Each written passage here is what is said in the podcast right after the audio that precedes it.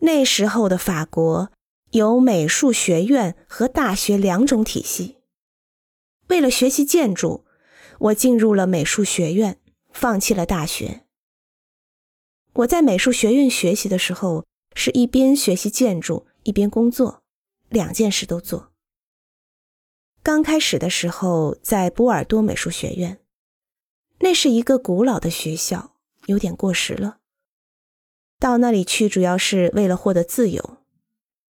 对我来说，自由就是离开父母身边。开始大学生活，也可以享受夜生活。我的零花钱都是在玩扑克的时候输掉了，而且每天还玩橄榄球。波尔多美术学院有老生欺负新生的恶习，这是大家都知道的事。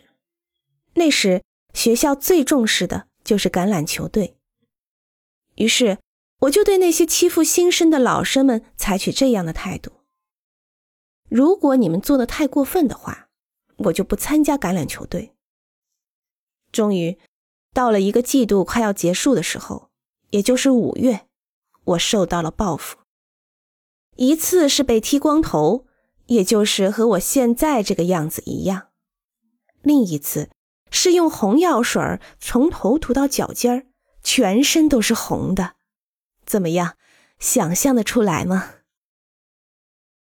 后来我去了巴黎，由于在波尔多根本没怎么学习，所以只能算是一般的水平吧。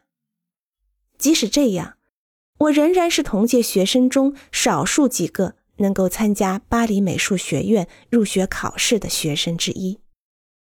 因为我不怎么到学校来上课，这在校内还成了一个很大的话题。